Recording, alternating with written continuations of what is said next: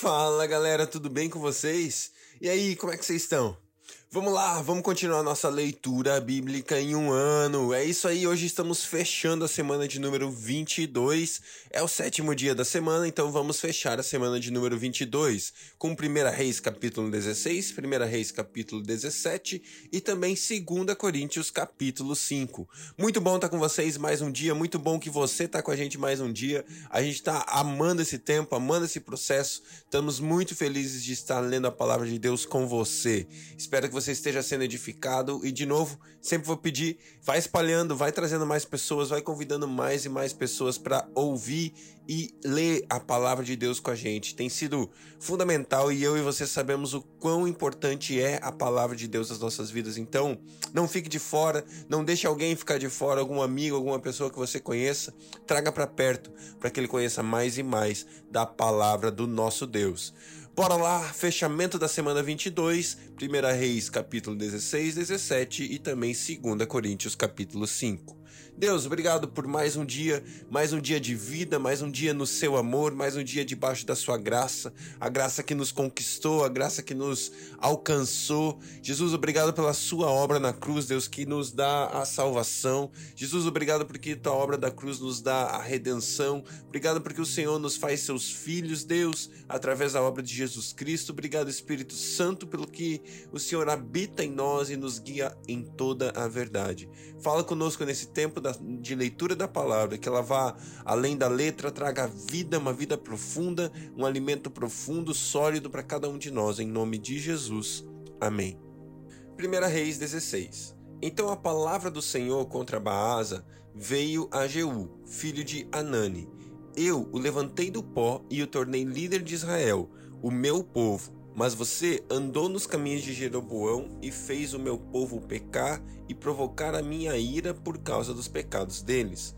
Por isso, estou na iminência de destruir Baasa e a sua família, fazendo a ela o que fiz a Jeroboão, filho de Nebete. Cães comerão os da família de Baasa que morrerem na cidade, e as aves do céu se alimentarão dos que morrerem no campo. Os demais acontecimentos do reinado de Baasa, seus atos e suas realizações estão escritos nos registros históricos dos reis de Israel. Baasa descansou com seus antepassados e foi sepultado em Tisa, e seu filho Elá foi seu sucessor. A palavra do Senhor veio por mim por intermédio do profeta Jeú, filho de Anani, a Baasa e sua família, por terem feito o que o Senhor reprova, provocando sua ira, tornando-se como a família de Jeroboão, e também porque Baasa destruiu a família de Jeroboão. No 26 ano do reinado de Asa, rei de Judá, Elá, filho de Baasa, tornou-se rei de Israel e reinou dois anos em Tirza. Zinri, Zinri, um dos seus oficiais, que comandava metade dos seus carros de guerra, conspirou contra ele. Elá estava em Tirza naquela ocasião, embriagando-se na casa de Arsa, de Arsa o encarregado do palácio de Tirza. Zinri entrou, feriu-o e matou-o no vigésimo sétimo ano do reinado de Asa, rei de Judá, e foi o seu sucessor. Assim que começou a reinar, logo se assentou no trono, eliminou toda a família de Baasa, não poupou uma só pessoa do sexo masculino, fosse parente, fosse amigo. Assim, Zinri destruiu toda a família de Baasa, de acordo com a palavra do Senhor, que o profeta Jeú dissera a Baasa. Por conta de todos os pecados que este e seu filho Elá haviam cometido e levado Israel a cometer, pois os seus ídolos inúteis provocaram a ira do Senhor, o Deus de Israel. Os demais acontecimentos do reinado de Elá e tudo o que ele fez estão descritos nos registros históricos dos reis de Israel. No vigésimo sétimo ano do reinado de Asa, rei de Judá, Zinri reinou sete dias em Tirza. O exército estava acampado perto da cidade filisteia de Gibeton. Quando os acampados souberam que Zinri havia conspirado contra o rei e ele o tinha assassinado no mesmo dia, ali no acampamento proclamaram Onri, o comandante do exército, rei sobre Israel. Então Onri e todo o seu exército saíram de Gibeton e sitiaram Tirza. Quando Zindi viu que a cidade tinha sido tomada, entrou na, cidade, na cidadela do palácio real e incendiou o palácio em torno de si, e morreu. Tudo por causa dos seus pecados que ele havia cometido, fazendo o que o Senhor reprova e andando nos caminhos de Jeroboão e no pecado que ele tinha cometido e levado Israel a cometer. Os demais acontecimentos do reinado de Zinri e a rebelião que liderou estão descritos nos registros históricos dos reis de Israel. Então, o povo de Israel dividiu-se em duas facções. Metade apoiava Tibni, filho de Ginate, para fazê-lo rei, e a outra metade apoiava Onri. Mas os seguidores de Onri revelaram-se mais fortes do que os de Tibni, filho de Ginate, e aconteceu que Tibni morreu e Onri tornou-se rei. No 31º ano do reinado de Asa, rei de Judá, Onri tornou-se rei de Israel e reinou doze anos, seis deles em Tirza. Por 70 quilos de prata, ele comprou Semer, a colina de Samaria, onde construiu uma cidade, a qual chamou Samaria, por causa de Semer, o nome antigo do proprietário da colina.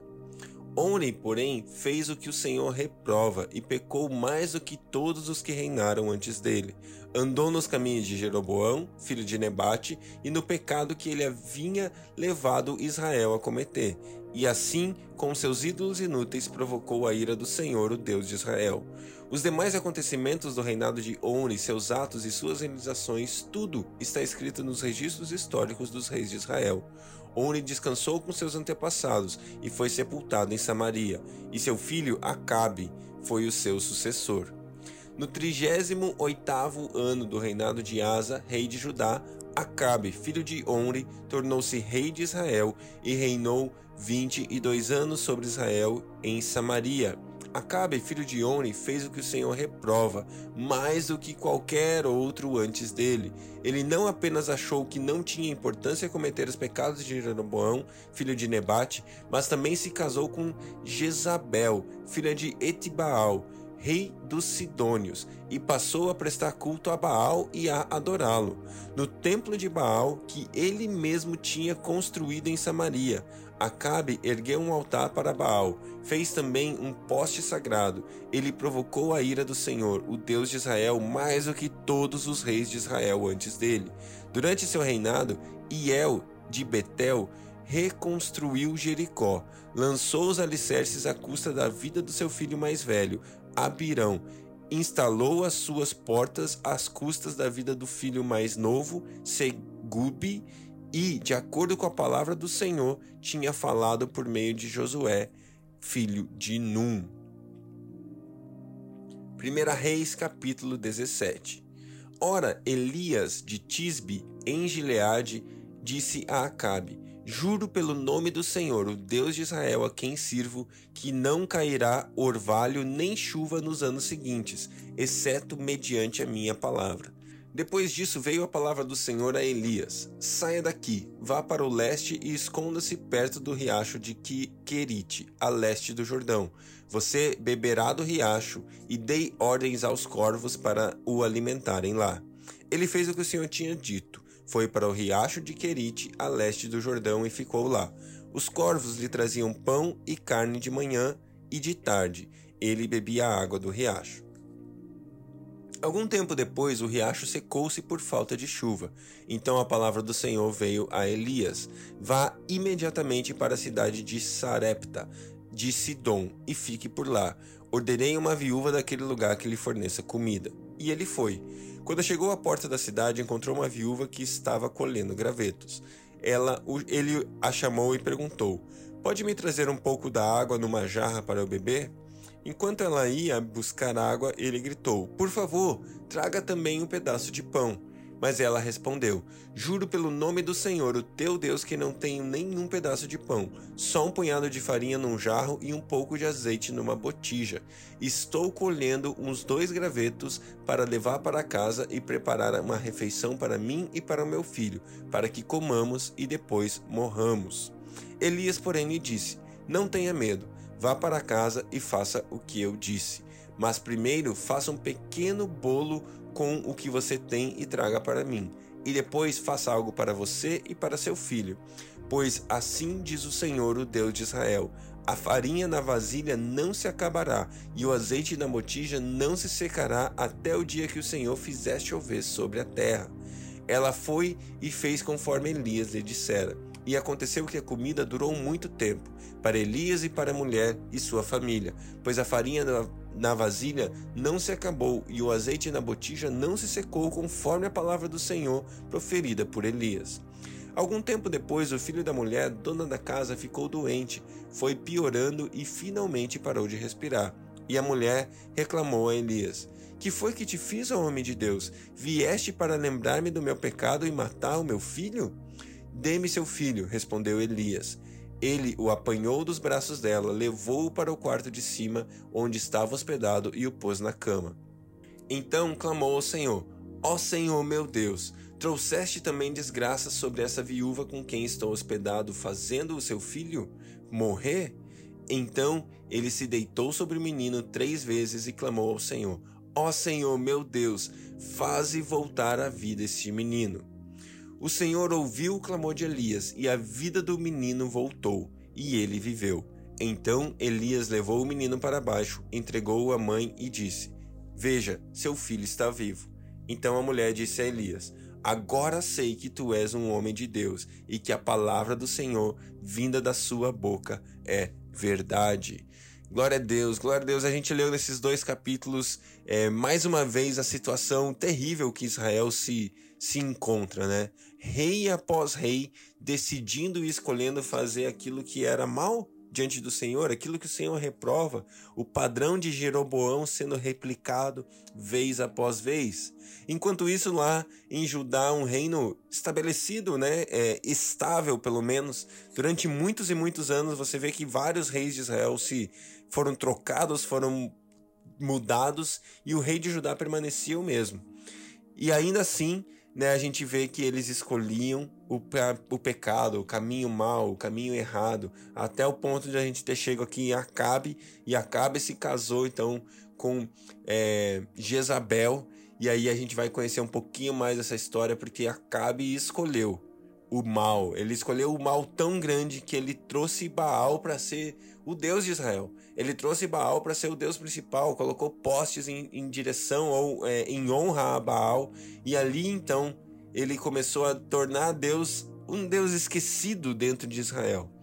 Mas logo depois a gente começa a ver um novo homem, um homem de Deus surgindo, que a gente conhece um pouco da história dele, que vai logo logo se manifestar essa história que eu tô que você imagina, mas a história de Elias começa a surgir.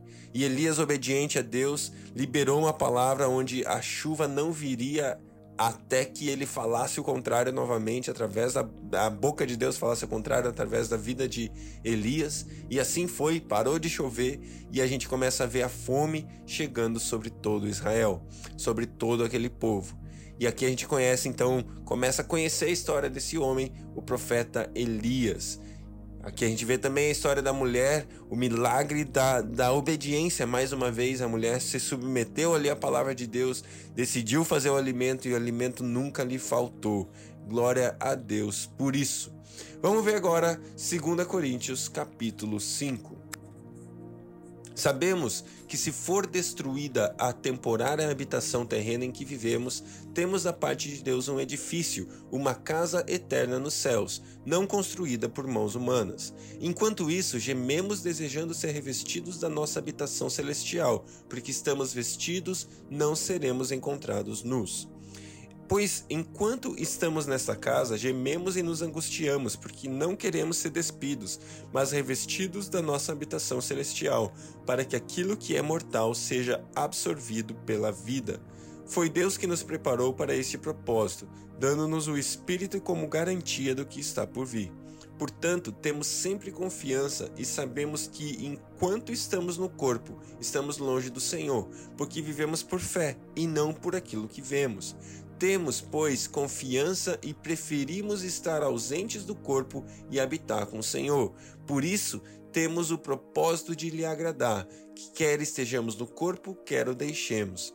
Pois todos nós devemos comparecer diante do tribunal de Cristo, para que cada um receba de acordo com as suas obras praticadas por meio do corpo, quer sejam boas, quer sejam más.